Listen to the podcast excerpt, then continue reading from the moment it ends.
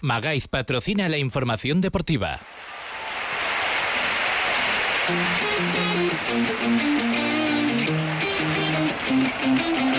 En Onda Cero Aragón, la brújula de Radio Estadio. Guillermo Coscolla.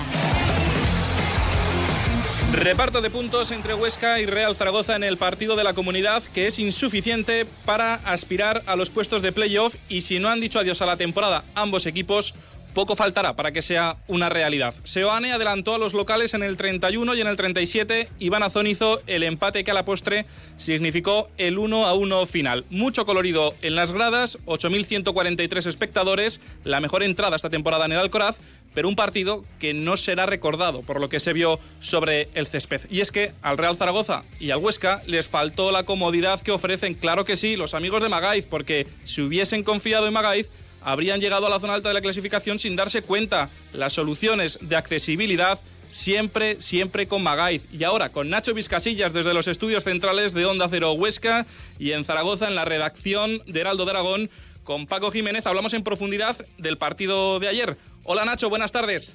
Hola, buenas tardes. Compañero Paco Jiménez, ¿qué tal? Buenas tardes. Buenas tardes a los dos. Lo... A Vizcasillas, que hace mucho que no nos vemos.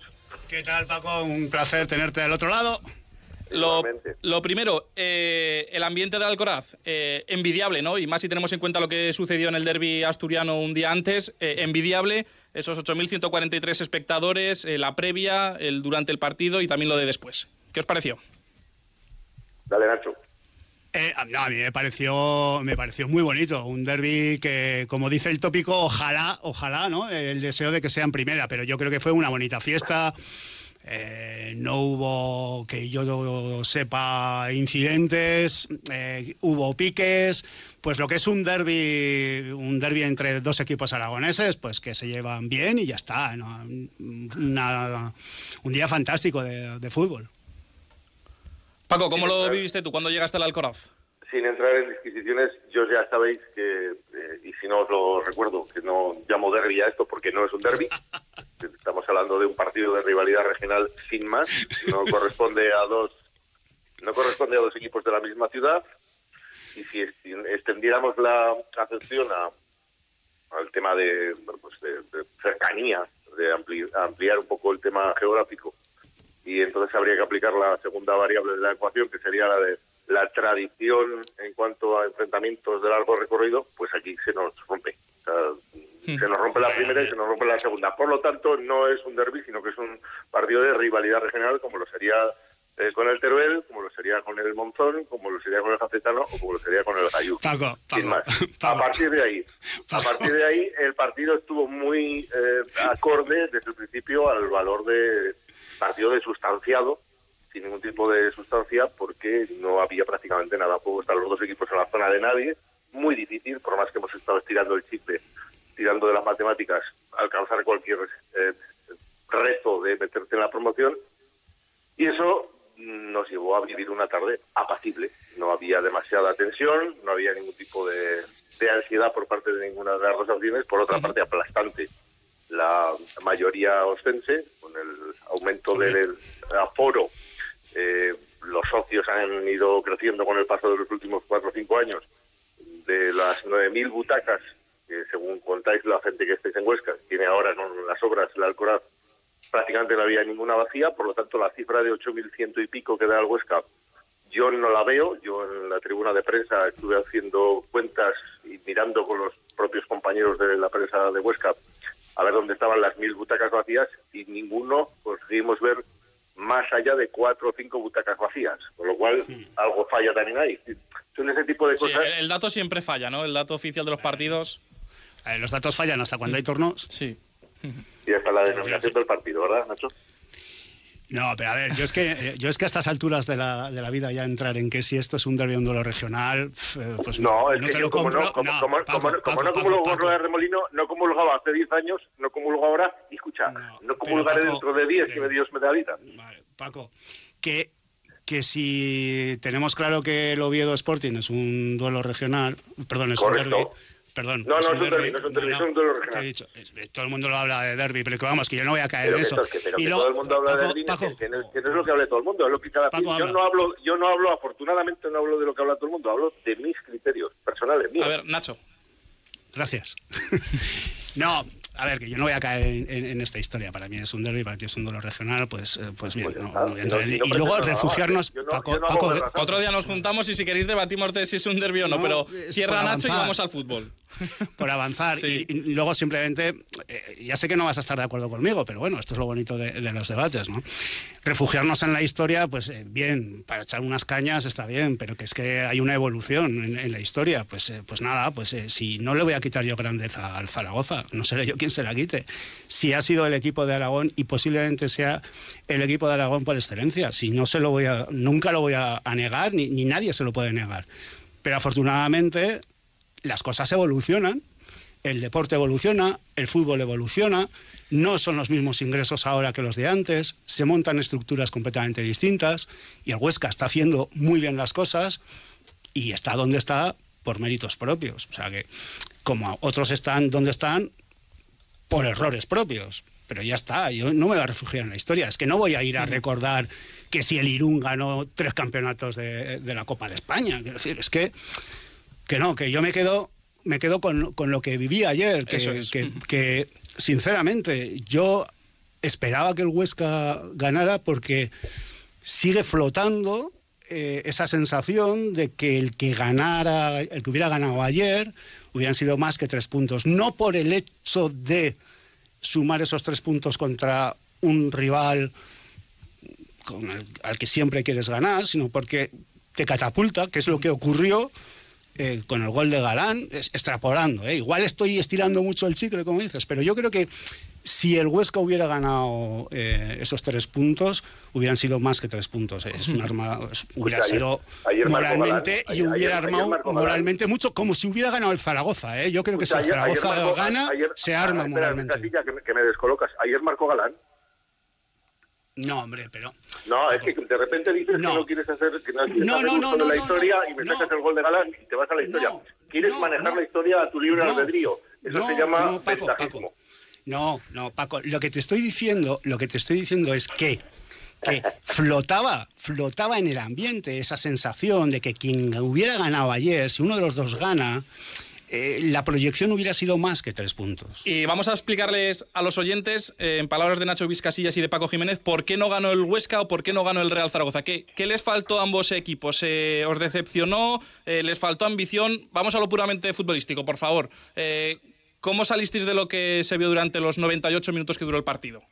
A ver, les faltó a los dos lo mismo, que es lo mismo que les viene faltando de, desde hace ocho meses, que es calidad. Eh, los dos están donde están por una carencia brutal de calidad en puestos fundamentales dentro de un equipo de fútbol, en una plantilla. Han tenido tiempo, además, ambos, para arreglarlo en, en el mes de enero y, y no lo han hecho bien. El Real Zaragoza, en su pecado, tiene asideros y tiene excusas y tiene burladeros, que es el tema económico. La Sociedad Deportiva Huesca ahí tiene eh, un análisis mucho más grave por parte de quienes han llevado a cabo el asunto, porque con el dineral que tiene el Huesca, cuarto presupuesto, hacerlo tan mal en, en verano y después repetir en, en invierno, yo creo que tiene delito. Y en este caso simplemente es, hacer un análisis, yo creo, bastante eh, eh, objetivo. ¿no? Es decir, no, no, no es, no es querer eh, meter el dedo en ninguna llaga.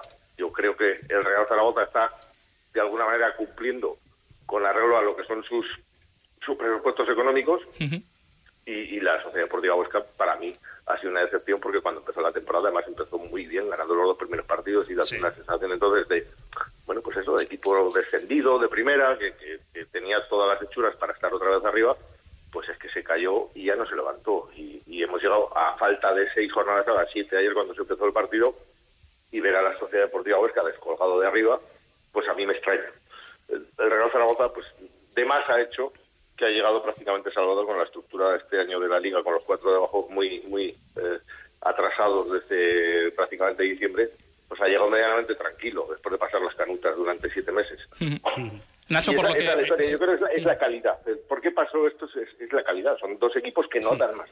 Nacho, por lo que viste en la segunda parte del Huesca, eh, ¿crees que, mere- que si alguien mereció ganar eh, fue el Huesca? No. Sinceramente, yo creo que el resultado se ajusta a lo visto. Y en esto no voy a reñir con Paco. No voy a reñir porque efectivamente yo creo que es un problema de calidad y mucho peor eh, en el caso de, de la Sociedad Deportiva Huesca que armó un mal equipo en verano y, y, en, y, cuando se tuvo que reforzar, aquí había una esperanza bárbara por el fútbol de Poveda, de Lago Junior, de Pablo Martínez.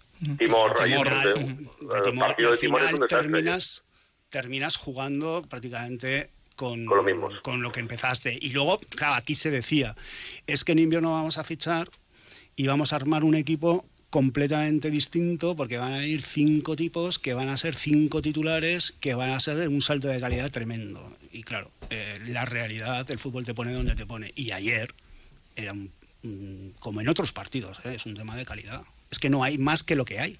Y cuando no tienes más, tampoco se puede pedir más. Lo que pasa es que aquí, yo creo que en, en Huesca siempre teníamos una cierta esperanza de encadenar tres, cuatro partidos, Sí. eh, no solo de resultados, sino de fútbol de fútbol, pero no. Es que no, no, no, ha sido, no ha sido posible y ahora ya, pues, pues ahora ya es, es, es quedarte lo mejor posible en la tabla, pues para final de, de temporada poner la manica y, y que caiga algún dinerico más. Paco, eh, tan mal lo hizo el Real Zaragoza en la primera parte. Para mí hizo una buena primera parte. Si no completa los 45 minutos, al menos el inicio sí que fue bueno. Pero tan mal lo hizo como para que Juan Ignacio Martínez tuviese que hacer un cambio en el descanso, retirar a Sabin Merino y, y a Bada. Porque me da la, impresión de que con ese doble cambio el Real Zaragoza se, se, fue, a, se fue abajo. Con Bada mmm, lo escribía en la crónica y lo comenté in situ, porque fíjate, sin, sin, obviamente sin saber nada, cuando se estaban retirando los jugadores al vestuario, yo comenté a la gente que estábamos allí, digo, yo quitaría a Bada, porque el argentino lleva dos expulsiones, una no consumada, después de que el VAR le, le perdonase en recordar el, sí. el, el partido último es un tipo caliente, es, responde al perfil de argentino canchero en el centro del campo. Le acababan de sacar una tarjeta en el 42 y iba como una cafetera.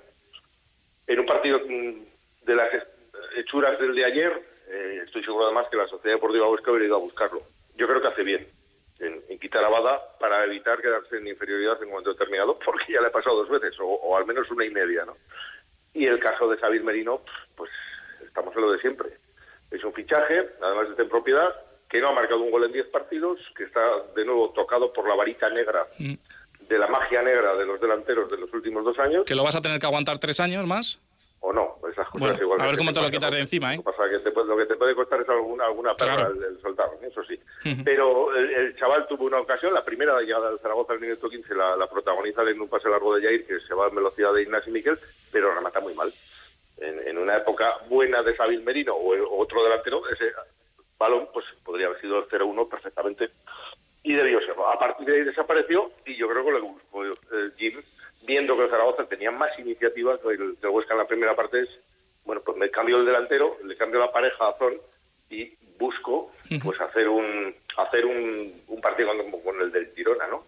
Jugar con dos delanteros eh, buscando los espacios y por ahí lo vi. O sea, no, yo tampoco fue una cuestión de, de, que el equipo lo estuviera haciendo mal y tengo que hacer un doble cambio porque el equipo lo está haciendo mal. Cosa que sí que hizo, por ejemplo, eh, eh, desde la cabina de prensa eh, Chisco, ¿no? hizo dos cambios porque el Huesca no estaba funcionando y de alguna manera mejoró el Huesca en la segunda parte. La segunda parte y le dio la vuelta a la iniciativa, al menos. Exacto, eso es lo que le iba a preguntar a, Nacho. El doble cambio, eh, Nacho, al Huesca le, le, sentó bien, ¿no? En la primera parte le cedió la pelota al Real Zaragoza, se sintió cómodo eh, sin ella, pero en la segunda, bueno, pues quiso tener protagonismo con el balón y, y, el Huesca es cierto que fue otro respecto al de la primera parte. Sí, yo creo que ahí incluso acabó mejor físicamente el Huesca que, que el Real Zaragoza y, y, luego fue una, una parte para cada uno. Uh -huh. Que el resultado fue el que es. Sí que vi al, al, al Huesca mejor en la segunda parte que en la primera, pero, pero me da igual. Si al final no tienes balón, pero no creas peligro y, y cuando llegas a Cristian lo ves de lejos, pues es que es, que es imposible.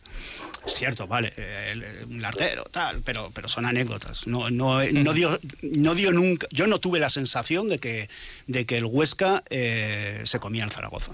Tengo, tengo, dos temas por, por, tratar. Bueno, Nacho, no sé si has cerrado, perdona, el análisis de la segunda mitad, que no sé si te he No, no, es, no, no. Vale, no, na, do, dos temas que, que, tratar antes de, de, cerrar la tertulia. El primero, eh, Posible eh, mano para el VAR, no, porque se revisó en el videoarbitraje y no vieron eh, nada, lo revisaron desde Madrid y no vieron nada, de Álvaro Jiménez dentro del área del Real Zaragoza. Para nuestro árbitro de Radio Estadio, el árbitro de cabecera Andújar Oliver, dijo que sí, que lo iba a pitar, que si lo iban a mirar en el, video, en el videoarbitraje, le iban a señalar mano a Álvaro Jiménez. Al final no hubo penalti. Paco Jiménez, ¿para ti es penalti o no es penalti o todavía no entiendes lo, el criterio con las manos? Porque hay un lío montado tremendo en este país las cosas que se hablan y se deciden en un bar siempre han ido a misa y en el mundo del fútbol eso no, ha cambiado en el último trienio. O sea, que, no es lo, que se decide en el bar son cuestiones de, bar. En el otro caso, si dices de barra de bar, pues en esto es lo mismo. Me vuelvo loco con las, con las manos. Me vuelvo loco. O sea, es, ayer dijeron que no.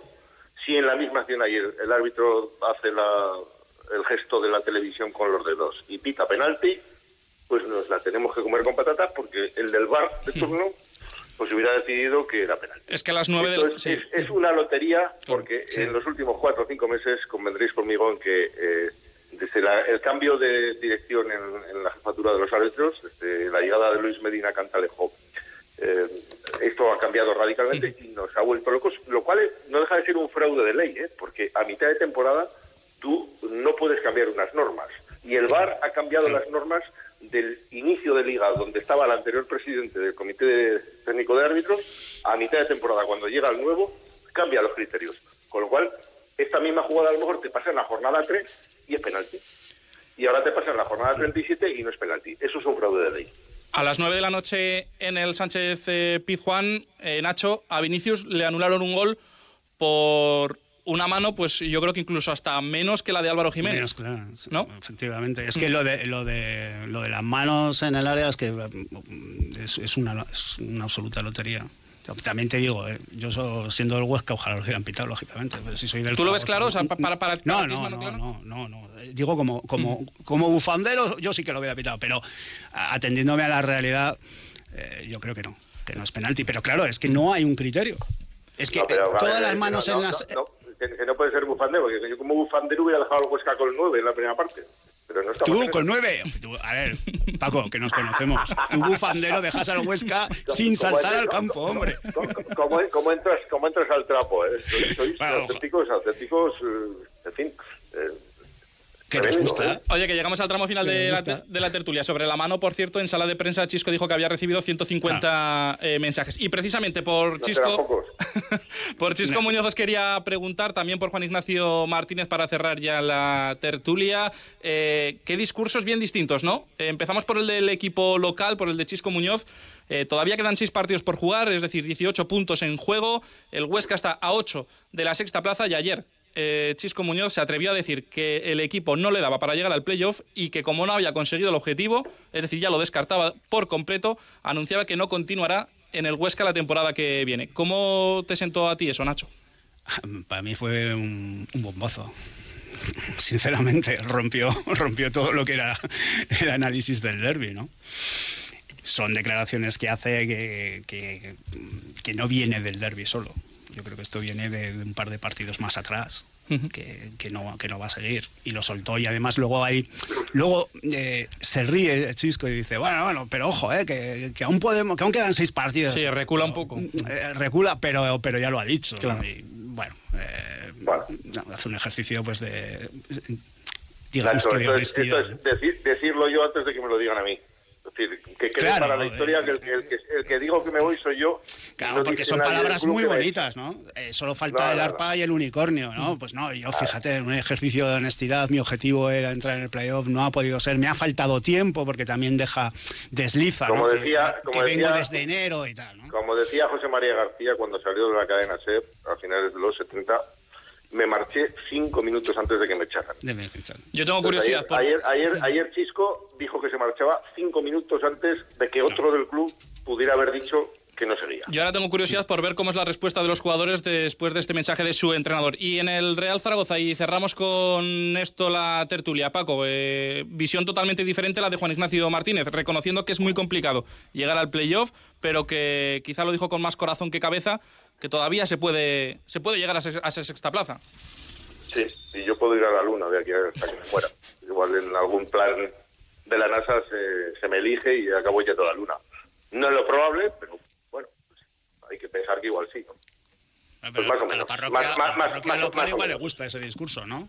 Más o menos. Nada, la parroquia local está otras cosas. Lo, lo de, lo del entrenador, lo del entrenador ahora es una cosa minúscula, porque aquí estamos todos con la lupa y con los oídos abiertos a cualquier ruido que escuchamos en, en el silencio de la noche o en cualquier momento de máxima atención, a ver qué narices pasa con la compraventa, con los nuevos, qué cara tienen, qué talante tienen, si son estos los que vienen, si detrás hay alguno más, qué plan de vida van a llevar, qué va a suceder con el estadio, qué presupuesto vamos a tener, cuánto dinero van a poner para que ese presupuesto suba.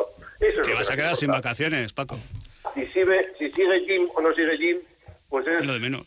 el chocolate loro. que tiene pinta de que, de que no. Y para que llegue pues ya de manera oficial esa nueva propiedad habrá que conseguir de manera eh, matemática la permanencia que puede pasar este domingo si el conjunto blanquillo gana al Burgos en la Romareda. Nacho Vizcasillas, Paco Jiménez, gracias por estar con nosotros. Un abrazo para los dos y feliz semana. Me lo pasé muy bien, fue una tarde maravillosa en Huesca con infinidad de amigos y, eh, y de reencuentros que a mí me, me gustan mucho. Volverás pronto, Paco, seguro que sí, la temporada que viene. Un Bueno, abrazo. Seguro, seguro que seré. Y ahora, Llámame, Paco, llámame. Bueno, eh, ya sabes dónde estoy. Yo fui, Vale. yo, fui, yo fui ciudadano de Huesca como tú. Ale, un abrazo a los dos. Exacto. Un abrazo. Las 8 menos cuarto de la tarde, la información deportiva continúa con el tramo más local, tanto en Huesca como en Zaragoza. Seguimos. La brújula de Radio Estadio. Onda Cero. Sábado 30 de abril, concierto de Bertín Osborne en Gurrea de Gallego. Venta de entradas anticipadas en Ayuntamiento de Gurrea de Gallego, Bar 2002 de Gurrea y también en la plataforma enterticket.es. No te lo puedes perder. Sábado 30 de abril, Bertín Osborne en concierto en Gurrea de Gallego. Te esperamos. El pan que comes son las manos que lo trabajan. Y en su interior encontramos el alma de nuestra tierra. ¿Lo escuchas? Son las notas de las gallinas que caminan libres. El ternero en su mugir, respondiendo al mimo del ganadero. Esfuerzo que se traduce en valor. Valor que se traduce en calidad. La vida ecológica, la vida mejor. Promoción Aragón Ecológico, financia Unión Europea y Gobierno de Aragón. Feria Taurina de San Jorge. Vuelven los toros a Zaragoza. 23 de abril. Seis imponentes toros de la ganadería López Guibaja para los diestros Curro Díaz, López Simón y Juan Leal. 24 de abril. Toros de Castillejo de Huebra para David Galán, Álvaro Lorenzo y el zaragozano Jorge Isiegas. Entradas a la venta a partir del 18 de abril en el teléfono 876 53 34 46. Coste de llamada nacional a través de babantix.com y en taquillas de la Plaza de Toros en horario de 10 y media a 1 y media y de 4 a 8. Momento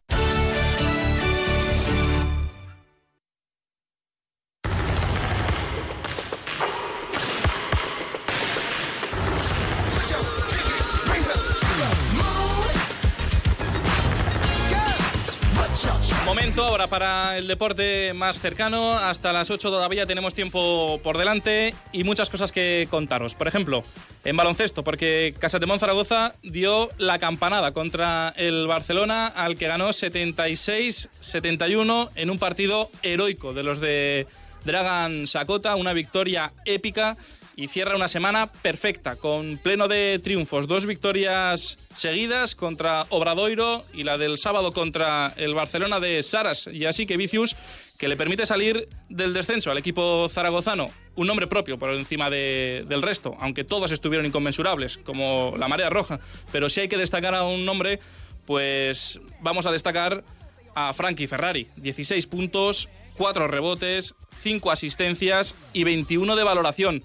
¿Qué hubiese sido de Casatemón Zaragoza si Ferrari no ya hubiese llegado en agosto, sino con que hubiese llegado pues un mes antes, un par de jornadas antes, donde hubiese estado Casatemón Zaragoza a estas alturas. Probablemente la permanencia, si no fuese ya matemática, estaría muy cerquita de, de serlo. Lo dicho, Franco y, Frankie Ferrari volvió a liderar al equipo y al entrenador griego Dragan Sakota no le quedó otra que rendirse de esta manera al base ítalo-estadounidense. Este es su carácter. No es un líder y es un líder que necesitábamos porque puede decir y dirigirse a sus compañeros eh, pase lo que pase. Eh, estamos muy contentos también con el resto de jugadores, pero él es diferente y es precisamente lo que queríamos. Algo diferente, eh, tanto en el juego como en el liderazgo. El entrenador griego, además de elogiar a su jugador, a Frankie Ferrari, también tuvo buenas palabras hacia el resto del equipo. Fue una victoria coral. Todos estuvieron rozando la matrícula de, honor. Eh, Santi Justa, eh, Cristian Mekogulu, también destacable, acabó con 21 de, de, valoración. Y especialmente también la marea roja, que, lo dicho, no dejó de animar al equipo durante los 40 minutos. Y por eso Dragan Sakota se rendía de esta manera a su equipo y a la marea roja. Primero de todo le quiero darle enhorabuena a los chicos por ser uno de los mejores partidos y por el corazón con el que han jugado durante todo el choque. Asimismo, quiere dar la enhorabuena a la gente y a toda la afición que ha ayudado y que ha hecho posible esta victoria. Eh, hemos demostrado que si el Barça nos iba a dar una oportunidad, la íbamos a coger y es lo que hemos hecho. Y era eh, precisamente esta victoria una de esas que no estaban en, el calendario, que no estaban en, nuestro plan y que tanto buscábamos para realmente conseguir el objetivo. Ya lo creo, que, que no estuviese en el calendario de Casa de Monzaragoza ganar al Barcelona. Y es que uno coge la clasificación de la Liga Endesa y después de 29 partidos eh, jugados, bueno, antes de enfrentarse a Casa de Monzaragoza, el Barcelona había jugado 28, pues bien, de esos 28 había ganado, y ahora con 29 partidos jugados, ha ganado 22. Solo solo ha perdido siete. El equipo del lituano Saras eh, Jasicavicius, que tiene en sus filas pues a, Brines, a Calates, a Nicola Mirotic, es decir, un auténtico equipazo, casi más parecido a un equipo de, NBA. Menudo momento que, vive, que vive Dragan Sakota y sus jugadores. Qué momento de subidón. Desde que han comenzado a subir las escaleras con Magaiz, la vida le sonríe. Agilidad, profesionalidad, la mejor accesibilidad está en la calle Utrillas número 12, claro, con los amigos Magaiz. Y precisamente por las escaleras de Magaiz vamos a llegar hasta la segunda federación porque solo quedan cuatro partidos para que acabe la temporada y todavía hay mucho por decidir. Pero antes,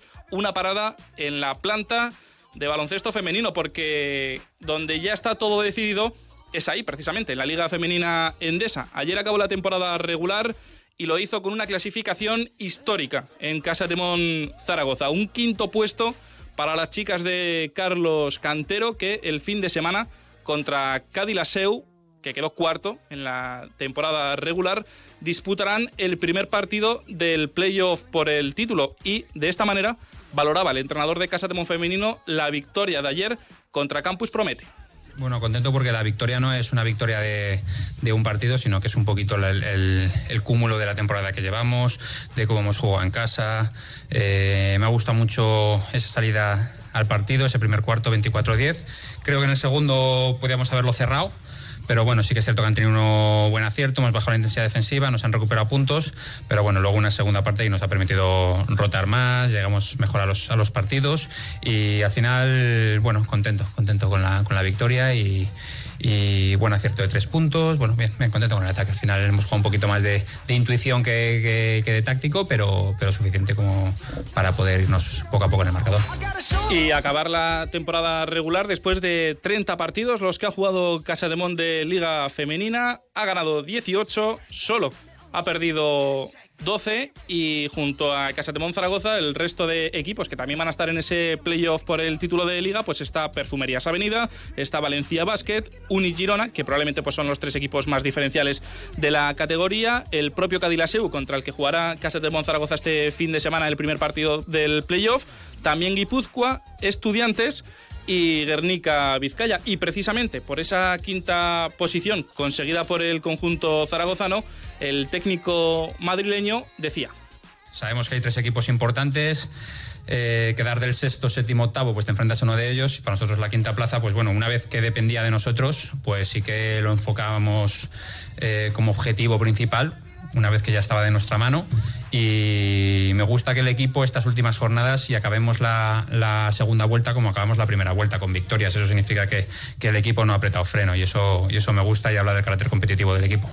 Bueno, pues vaya fin de semana perfecto, bordado. Esto sí que ha sido de matrícula de honor. El fin de semana de Casa de Mon Zaragoza. Puede estar contento su presidente Reinaldo Benito porque tanto el equipo masculino consiguió una victoria, lo dicho, épica, que no entraba en las quinielas de nadie que eh, cerró una semana perfecta con dos victorias consecutivas y en el equipo femenino pues que es que se le acaban los calificativos al equipo de, de, Carlos Cantero. Terminó la liga en quinta posición y ahora pues hacerlo de la mejor manera posible en ese playoff por el título que es el segundo objetivo que consigue que ya se me olvidaba. Casa de Zaragoza de Liga Femenina también jugó con anterioridad, unos meses atrás, tampoco hace mucho, la Copa de la Reina. ¿eh? Por lo tanto, si hay que ponerle una nota al equipo de, de Carlos Cantero, sin ninguna duda, al menos la que yo le pondría, sería un 10. Quedan apenas 5 minutos para las 8 de la tarde, así que ya es momento de darnos una vuelta, de ir a la planta de la Segunda Real Federación Española de Fútbol, porque hemos tenido también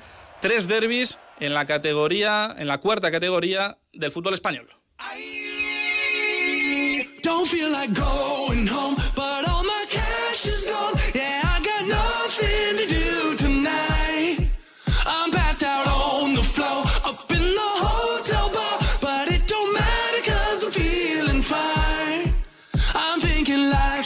Short, it's passing by.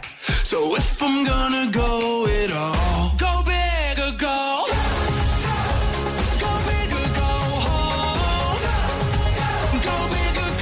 recuperamos el fútbol en estos últimos minutos de programa porque lo dicho, en la segunda federación esta jornada nos ha dejado tres derbis.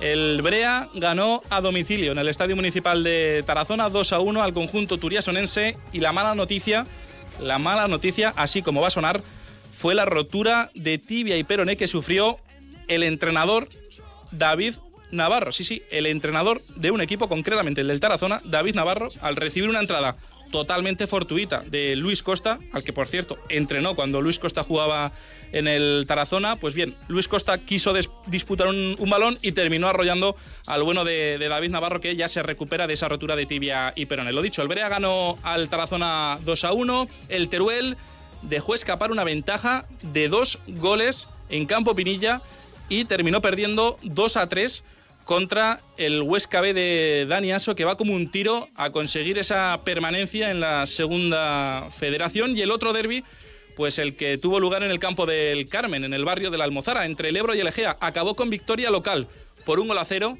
que permite a los de Raúl Jardiel soñar con el playoff. Así hablaba el equipo, el entrenador del conjunto arlequinado. Bueno, pues un partido sí, disputado, luchado, en el que creo que no hemos estado especialmente bien. Ha habido días que hemos estado, yo creo que mejor en muchas cosas y no hemos ganado. Hoy hemos hecho menos, pero hemos acertado y, y hemos ganado y, y, estamos muy satisfechos y le damos muchísimo valor. Hemos sacado 8 puntos de 12 y encaramos estos cuatro últimos, yo creo que, que con mucha confianza y con mucha ilusión. Y sobre todo, lo más importante, a cuatro puntos solamente de esa quinta plaza a 5 del tercer clasificado. Repasamos la próxima jornada, que va a ser lo más reciente para los equipos eh, aragoneses. El sábado jugará el Tarazona en Los Pajaritos, menudo partido, Numancia, Tarazona. Y para el domingo tenemos otro derby, Huesca B, Ebro, a las 12 del mediodía. Y ya en el turno de tarde, a las 5, otro derby, Brea, Teruel.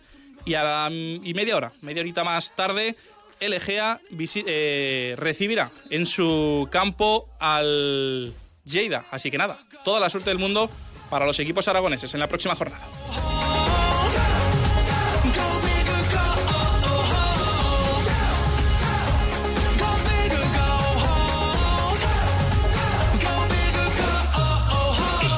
La brújula de Radio Estadio. Guillermo Coscoya, Onda Cero. Magaif se ocupa de tu ascensor y elementos de accesibilidad como puertas automáticas y salva escaleras. Pídenos presupuesto. Trabajamos con todas las marcas. Magaif. Accesibilidad, seguridad en salva escaleras y puertas automáticas.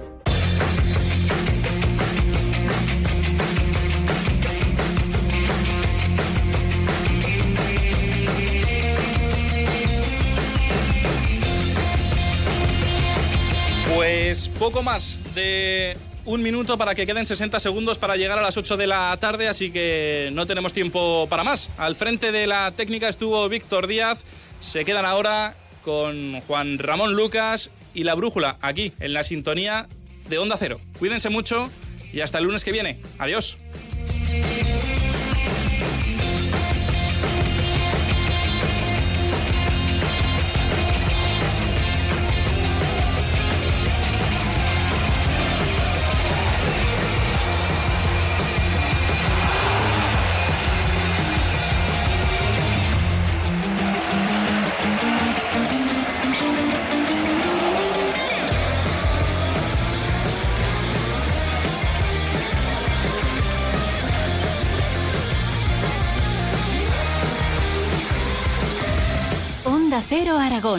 La brújula de Radio Estadio, Guillermo Coscolla.